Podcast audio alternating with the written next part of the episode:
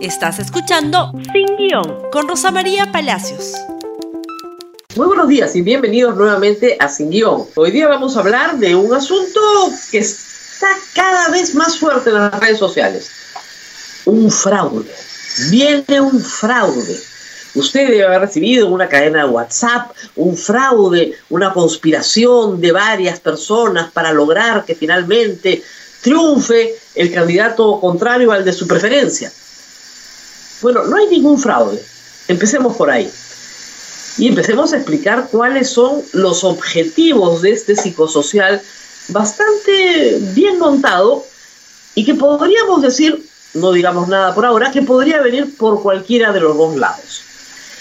Esta es una competencia muy cerrada, es una competencia muy parecida al 2016, donde el que gane probablemente gane por muy poco y que por lo tanto ¿no es cierto? La esperanza de alegar fraude para el perdedor puede significar al final del día su triunfo. Ya vivimos parte de esto en la primera vuelta. Ustedes recordarán a Rafael López Aliaga, que no paró de gritar fraude hasta que se dio cuenta que quedó tercero. Y quedó tercero lo suficientemente lejos como para que deje de quejarse. Pero insultó al jurado, a la OMPE, inventó toda clase de mentiras para alegar un fraude un fraude que solo existió en su imaginación y que felizmente fue fácilmente acallado. En esta segunda vuelta hemos empezado con el Jurado Nacional de Elecciones, haciéndole una campaña al presidente del jurado básicamente para decirle que es un terrorista, poniéndolo en términos muy sencillos, terruqueándolo, abogado de terroristas, defensor de terroristas, juez que absuelve terroristas, ustedes escojan la figurita que les gusta. Esa ha sido básicamente una campaña para decir que está eh, predispuesto a favorecer a Pedro Castillo. Y esto ha sido sostenido en varios medios de comunicación, no muy eh, nacionales, digamos, pero de manera más o menos clandestina en redes sociales.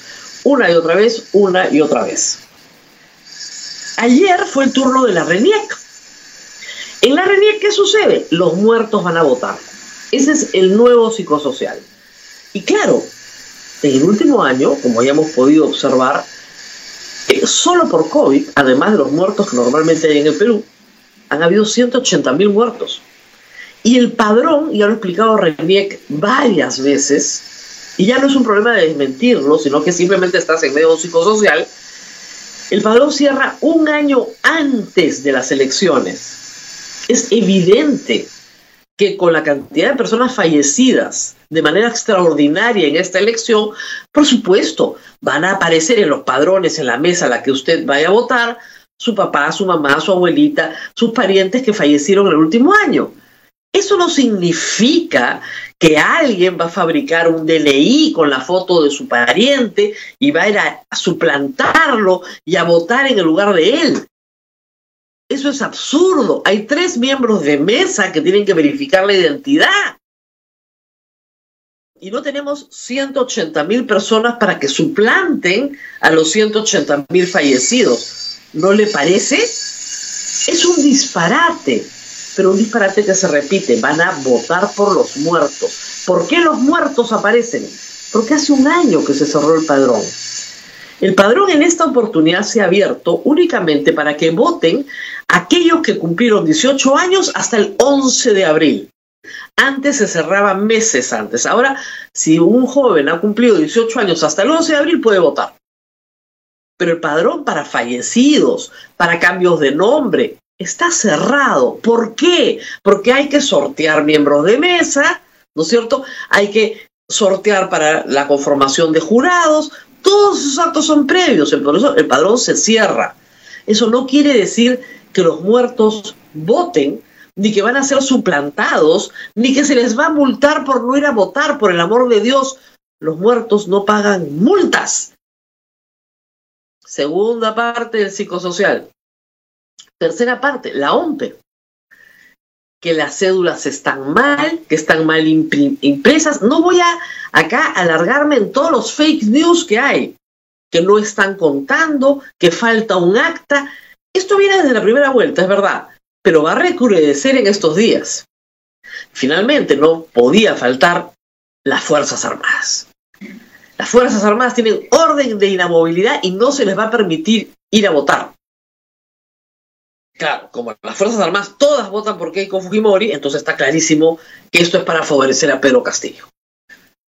Reitero, bien de los dos lados. El psicosocial de los fallecidos apareció ayer, en Willax, saquen ustedes su línea. No le están haciendo un favor a Keiko Fujimori, porque fue el mismo cuento, ¿no es cierto?, del año 2016 que tanta desgracia ha traído al país por la pataleta olímpica que le dio la señora y que nos demoró y nos retrasó cinco años, gracias a su venganza y a sus deseos de bajarse presidentes en el camino. Entonces, dejen de trabajar con el cuento del fraude, porque aquí no hay ningún fraude. Las Fuerzas Armadas, ha sacado un comunicado al Ministerio de Defensa, no tienen ninguna orden de inamovilidad, pueden ir a votar.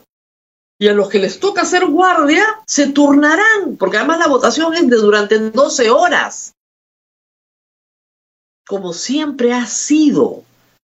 Así que ni la OMPE, ni la RENIEC, ni las Fuerzas Armadas, ni el Jurado Nacional de Elecciones están en la conspiración para cometer un fraude.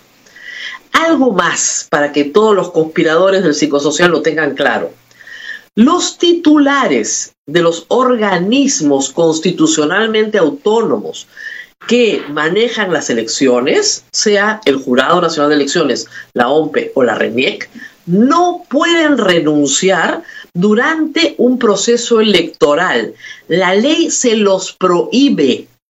No pueden renunciar. Su mandato durante el proceso es irrenunciable. Exactamente igual como el mandato de los congresistas, que es irrenunciable. ¿Por qué? Para que no estén sometidos a este tipo de presiones, que son muy comunes en un proceso electoral cuando no hay cultura democrática. En este contexto hay que decir también que es inoportuno y bastante penoso que tres miembros del Tribunal de Honor del Pacto Ético Electoral renuncien señalando que no tienen apoyo logístico.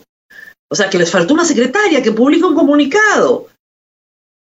Parece una excusa bastante sonsa, la verdad. Si querían publicar un comunicado sobre los hechos del Brian, cualquiera de ellos lo sacaba en una de sus cuentas en redes sociales y yo encantada de retuiteárselo en Twitter a 3 millones de seguidores, ¿ah? ningún problema.